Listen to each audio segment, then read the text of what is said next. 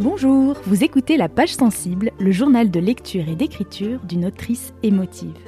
Je m'appelle Marion Josserand et j'adore lire des romans contemporains, surtout ceux qui me titillent la corde hypersensible. J'aime tellement ça que j'ai même décidé d'en écrire. Dans ce podcast, je partage avec vous les romans qui éclairent si bien ma vie que j'ai envie de les recommander à la terre entière. Au passage, je vous raconte mes aventures d'apprentie autrice parce que ça aussi, c'est toute une histoire. Âme sensible Bienvenue Salut, c'est Marion. Dans ce sixième épisode de La Page Sensible, je vais vous parler du dernier roman de l'excellente Delphine de Vigan qui s'intitule Les enfants sont rois. Alors évidemment, je n'ai pas besoin de vous présenter Delphine de Vigan. Et décidément, eh ben, elle est trop forte cette Delphine. Dans ce dernier roman, qui tombe facilement dans la catégorie de ces livres qui me tiennent éveillée la nuit, euh, pas au sens où ils me font peur, mais au sens où j'arrive pas à m'arrêter de lire, et ça m'empêche de dormir du coup. Elle nous livre donc un récit haletant qui mêle avec adresse roman policier, regard sur l'hyper-narcissisme de notre société de l'image, et aussi des portraits de femmes. Côté écriture, je vais vous parler des contraintes que je m'impose à moi-même lors de l'écriture, parfois pour le mieux et parfois aussi pour le pire.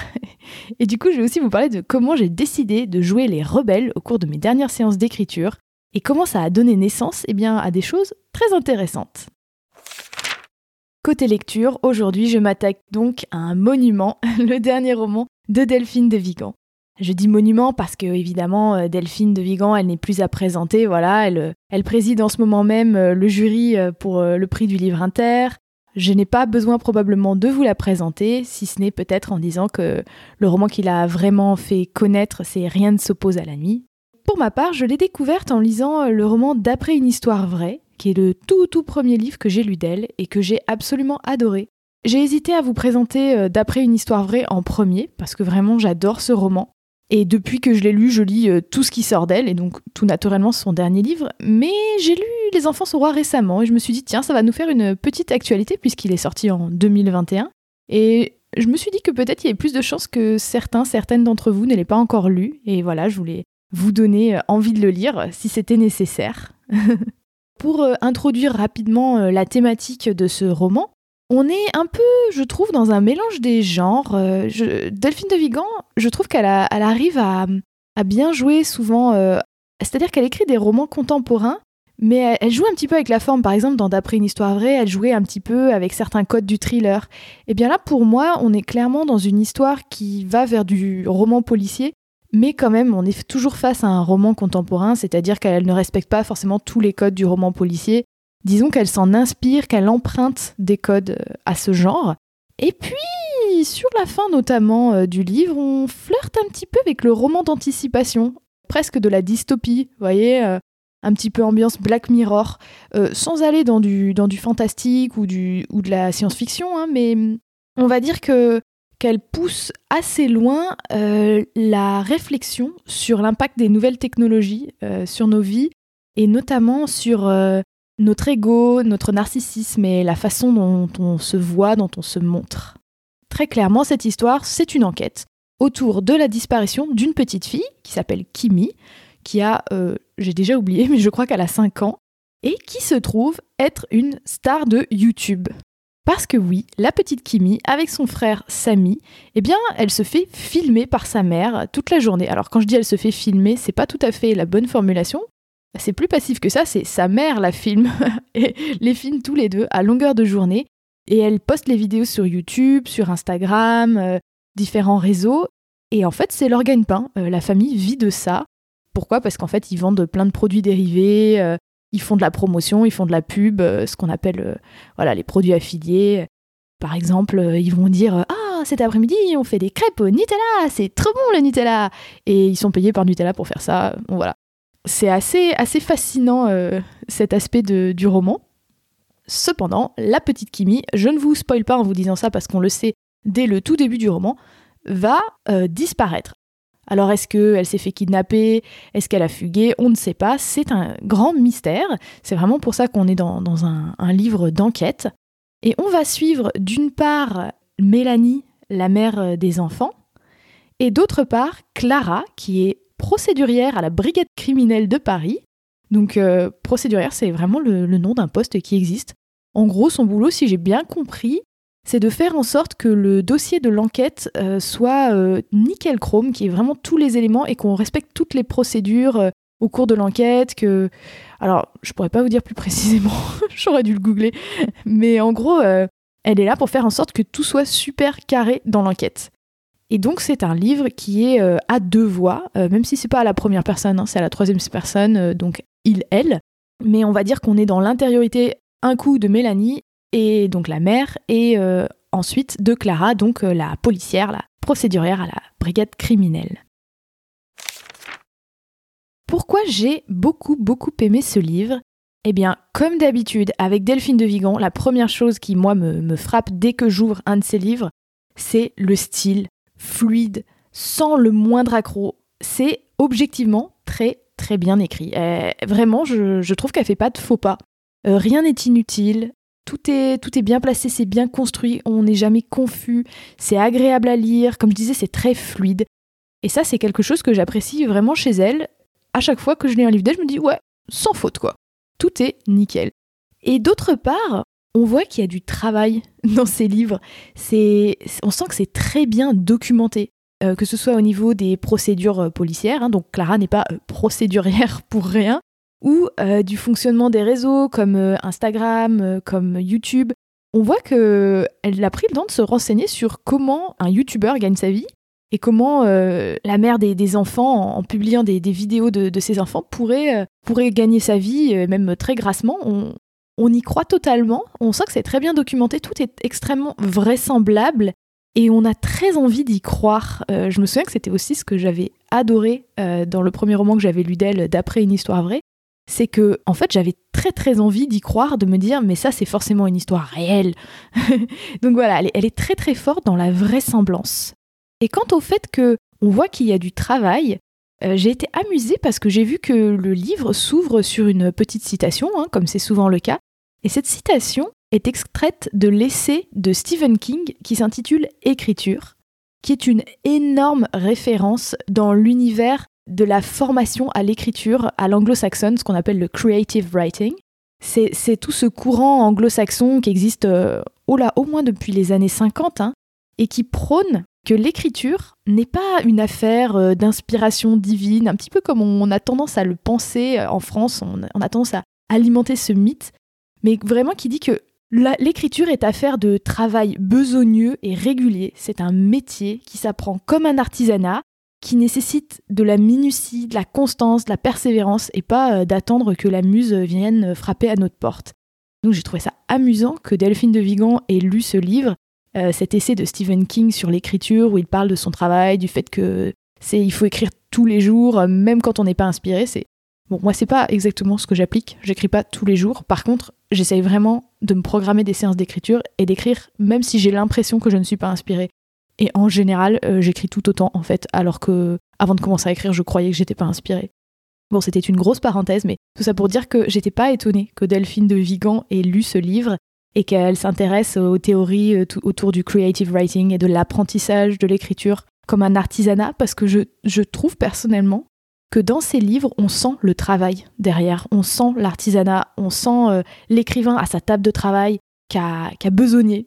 Et en même temps, comme c'est fluide, comme c'est bien fait, comme c'est divertissant, finalement, c'est pas laborieux à lire du tout.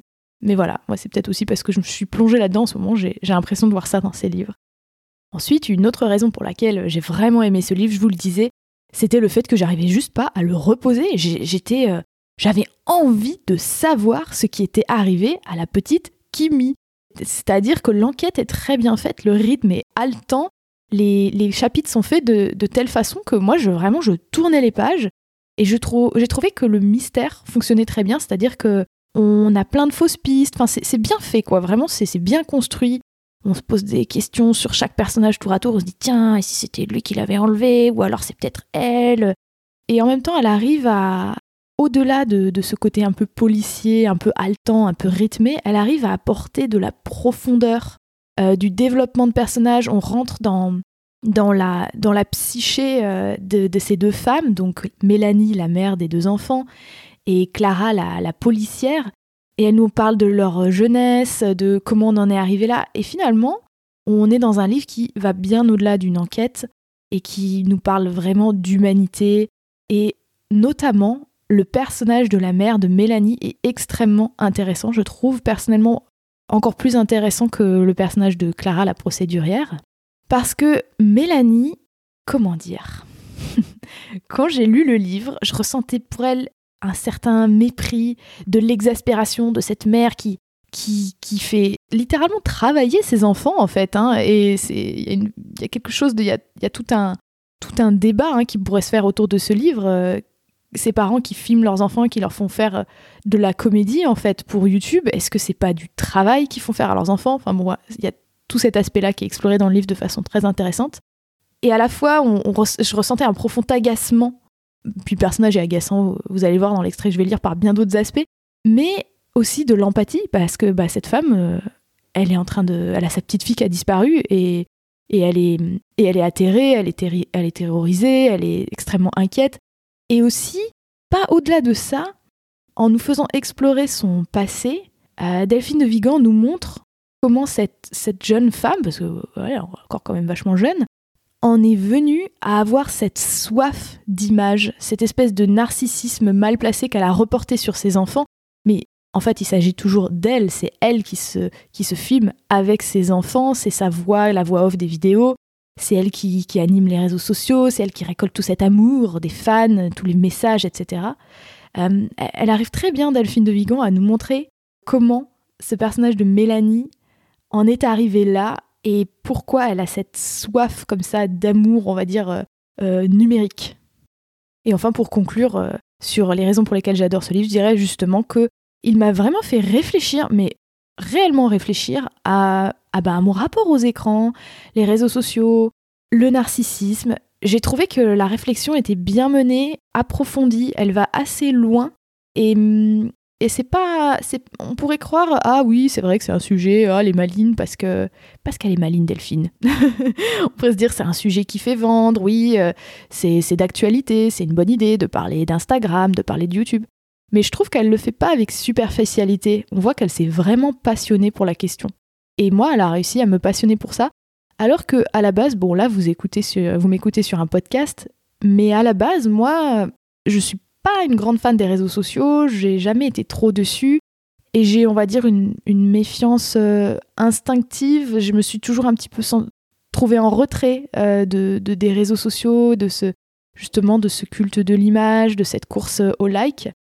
Mais j'ai jamais vraiment théorisé et j'ai trouvé que dans ce livre, il y avait des éléments qui me permettaient de, oui, de, de m'y intéresser de façon un peu plus approfondie. En termes d'extrait, j'ai choisi de vous lire un passage tout à fait particulier. C'est que le livre est, on va dire, il y, a des, chapitres où on est dans le point de vue de Mélanie la mère, des chapitres où on est dans le point de vue de Clara la procédurière, et il y a euh, intercalé entre ces chapitres des petits extraits du dossier d'enquête que justement Clara constitue, et qui sont des, descriptions, comme, une retranscription euh, des stories Instagram que la mère Mélanie a posté sur Instagram l'après-midi juste avant qu'elle disparaisse. Alors je vais vous lire euh, une de ces stories. C'est la deuxième que Delphine de Vigan nous présente. Donc on est un peu plutôt au début du livre, à la page 29. Et voilà ce que ça dit. Brigade criminelle 2019. Disparition de l'enfant Kimi Dior. Objet. Transcription et exploitation des dernières stories Instagram postées par Mélanie Clos, épouse Dior. Story 2. Diffusé le 10 novembre à 16h55. Durée 38 secondes. Mélanie Clos est dans sa voiture. Elle tient le portable à bout de bras et parle face caméra. Le nom du filtre utilisé, yeux de biche, est inscrit en haut à gauche de l'écran. Elle oriente ensuite l'appareil vers ses enfants, tous deux installés à l'arrière du véhicule. Samy fait un sourire à la caméra, Kimi suce son pouce et caresse son nez avec un chameau en tissu. La petite fille ignore le portable braqué sur elle et ne sourit pas. Mélanie. Coucou mes chéris Merci mille fois Vous avez été très très nombreux à voter pour nous aider et vous avez choisi pour Kimi les Nike Air dorés. Bien sûr, comme toujours, nous avons suivi vos conseils et c'est celles que nous avons achetées. Elles sont magnifiques. Un grand merci pour votre aide et votre participation. Je vous les partagerai tout à l'heure pour que vous puissiez les voir à ses pieds. Elles lui vont à merveille. Maintenant, on rentre à la maison. Mais on ne vous abandonne pas. À très vite, mes chéris. Alors, vous l'aurez probablement deviné euh, à l'extrait, ceux que Mélanie appelle mes chéris, bah, ce sont les fans en fait, les, spectateurs euh, euh, de la, des stories Instagram, de la chaîne YouTube. Elle les appelle mes chéris. C'est vrai que c'est assez perturbant.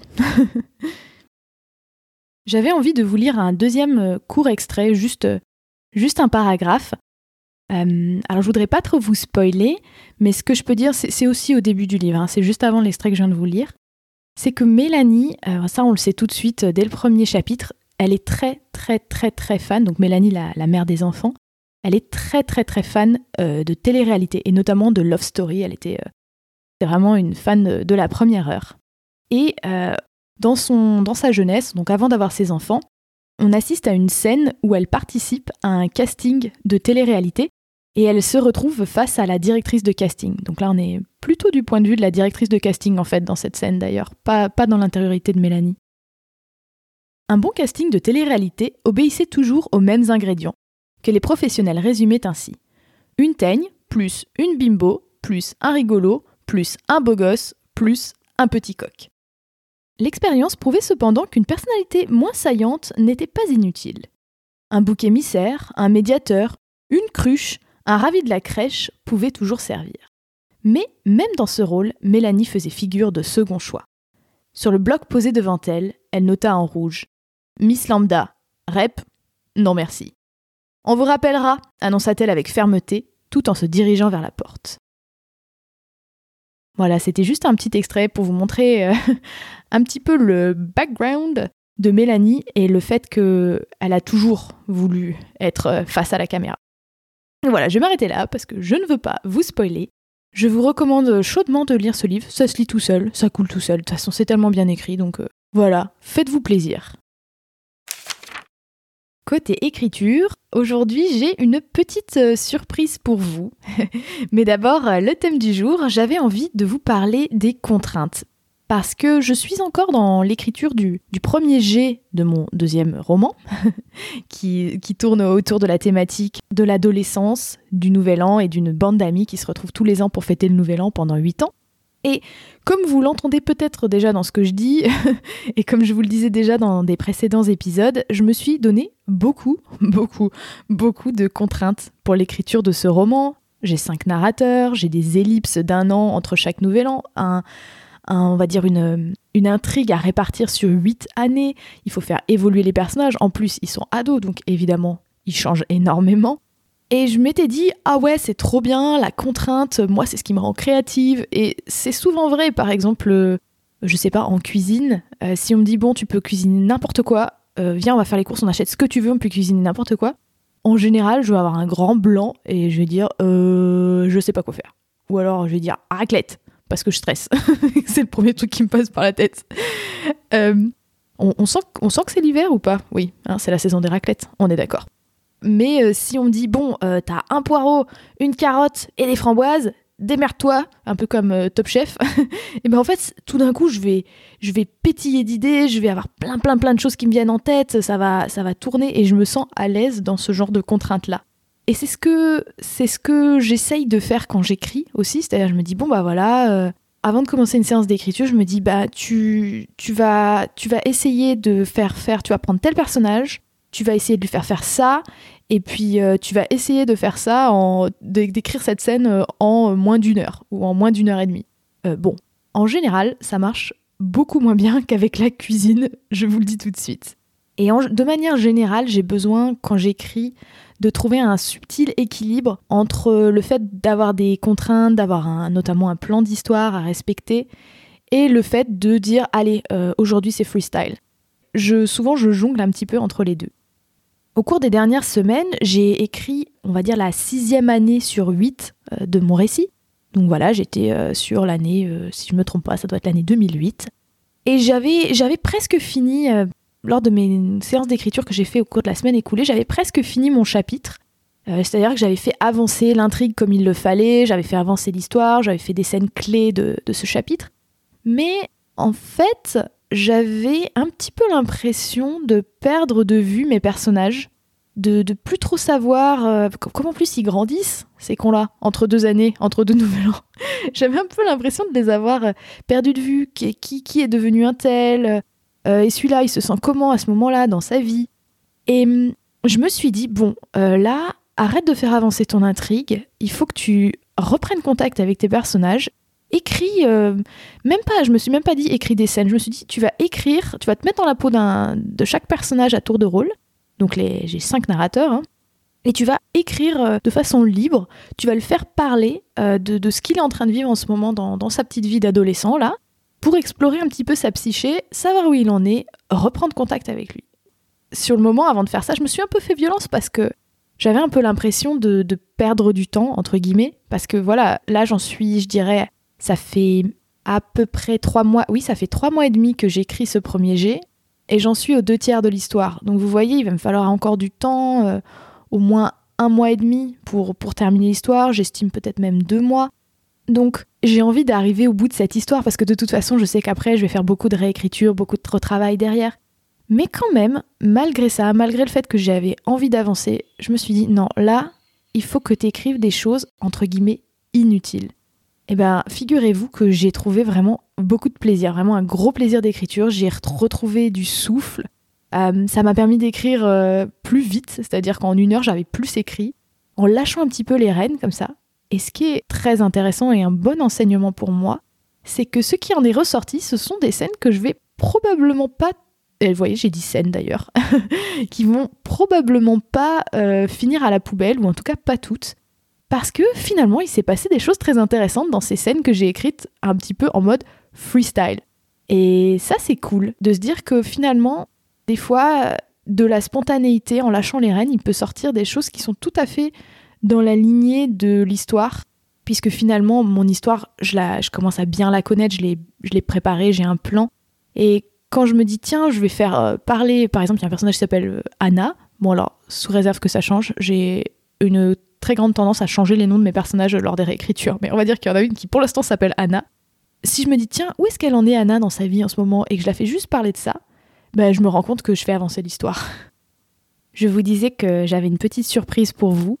Eh bien, exceptionnellement, parce que c'est pas un truc que j'avais l'intention de faire à la base dans ce podcast, euh, j'ai eu envie de, vous lire un petit extrait de, mon manuscrit en cours et de ce que j'ai écrit euh, ces derniers jours. Je tiens à préciser que c'est très probable, vraiment très très probable, que l'extrait que je vous lise, euh, il soit coupé à, ou lors des réécritures, ou alors tellement réécrit qu'on le reconnaisse plus.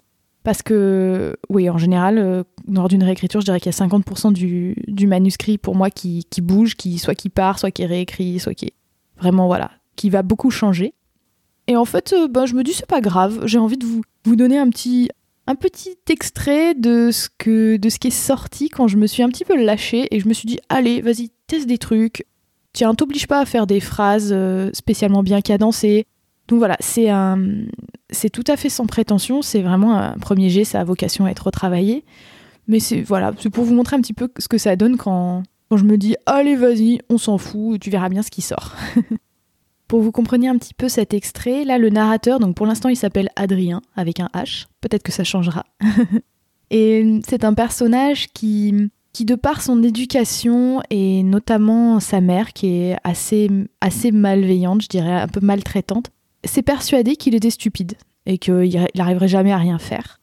Et dans ce passage, il s'étonne qu'un personnage très très mystérieux euh, qui s'appelle Nat et qui se confie jamais à personne se soit confié à lui et lui ait, montré un petit peu de la, de la vulnérabilité. Si ça se trouve, il n'y a qu'avec moi qu'il se sent suffisamment en sécurité pour montrer sa vulnérabilité. Et vous savez pourquoi? Parce que moi aussi, je suis foutu. Nos vies n'ont pas vraiment commencé, qu'elles sont déjà bousillées. Par quoi, me direz-vous? Bah rien. Juste parce qu'on a l'intérieur de la tête trop mou, trop flou, trop enfumé, perméable au moindre courant d'air qui nous glace la volonté et fait s'effondrer toute tentative de projet. Les profs m'ont souvent répété que j'avais la tête dure, mais moi, je sais que c'est le contraire. Ma tête, c'est de la barbe à papa, les pensées me collent aux doigts et se dissolvent sur ma langue avant que je puisse les formuler. Et Nat, c'est pareil. Pas parce qu'il est con comme moi, mais parce qu'il y a un creux en lui qui aspire les rêves, un peu comme celui que Mimi essaye de remplir avec des Heineken, et où la bière ne fait que mousser, mousser, jusqu'à ce que des bulles de bave remontent à la surface. La tête de Nat, ça serait plutôt une pomme d'amour, mais sans pomme. Lisse, ronde, brillante, sensuelle, luisante de la bave des petites filles. Elle a l'air solide, régulière, peut-être un peu dure, et on sait qu'on va sûrement s'y casser les dents. Mais on a quand même envie d'y croquer. Sauf qu'elle est vide, la pomme a pourri, elle a fermenté toutes ces années sous sa couche de sucre craquant, et elle a fini par se dissoudre. Et maintenant il n'y a plus qu'un léger gaz au parfum d'angoisse. je, rigole parce que je me dis putain c'est dark. en l'écrivant, je me bon voilà, c'est pour ça que je vous disais ça va sûrement sauter à la réécriture. C'est le genre de truc, sur le coup on l'écrit, on se dit waouh c'est pas ce que j'écris. Puis en fait en le, relisant on est mort de rire et on l'enlève. Tiens j'ai trouvé un autre petit extrait un peu du même acabit. Cette fois-ci on est dans le dans le dans la psyché de la fameuse Anna qui vient d'assister à une sorte de dispute entre ses parents. Enfin je veux pas trop donner de détails et qui alors elle a, grandi dans une famille euh, très euh, tradie, euh, un peu à l'ancienne. Donc voilà, vous allez voir, il y a des clichés bien sexistes, mais c'est fait exprès. Et elle suit sa mère qui est partie se, se réfugier à la cuisine. Ah oui, et je ne vous ai pas dit, mais c'est pendant le repas de Noël. Sous prétexte de remplir la carafe vide, j'ai suivi maman à la cuisine. Je m'attendais à la trouver frottant énergiquement le grand plat à gratin, comme chaque fois qu'elle veut expier un début d'émotion trop forte. Mais elle se tenait juste debout devant la fenêtre, le regard perdu quelque part entre la terrasse grise, la pelouse détrempée et la haie des voisins. Elle ne s'est même pas retournée à mon approche.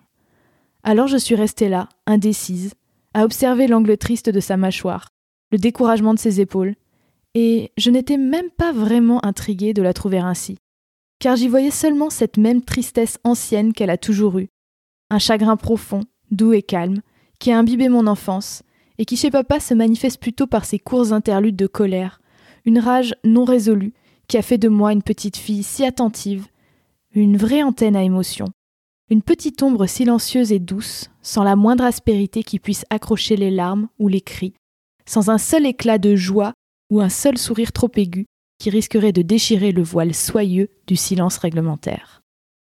Donc voilà, c'est fort joli, le voile soyeux, euh, on part un peu dans du... Je crois que j'étais en train de lire du, Proust au moment où j'ai écrit ça.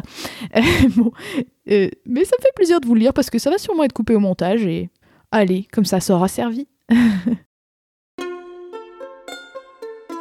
Merci d'avoir écouté cet épisode numéro 6 de la page sensible.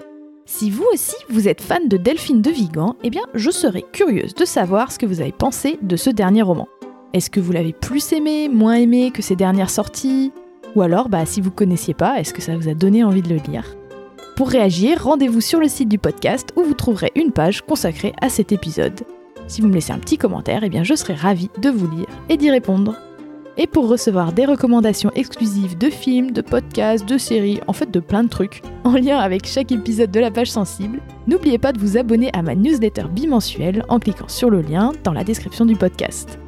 Enfin, ne ratez pas le prochain épisode dans lequel je vous parlerai d'un roman gothique anglais que j'adore, un grand classique mais relativement méconnu en France, Les Hauts de Hurlevent d'Emily Brontë. Oh, ça va être bien.